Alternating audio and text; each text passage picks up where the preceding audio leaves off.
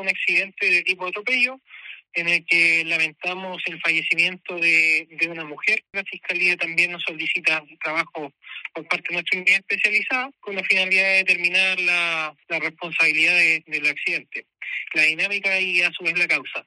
Eh, realizamos un, un trabajo eh, en el lugar, consistente en el levantamiento planimétrico, eh, fijación fotográfica, levantamiento de evidencia, con la finalidad de, de poder, ¿cómo se llama?, establecer quién, qué precepto legal es el que se infringió y terminó desencadenando este accidente en el tránsito.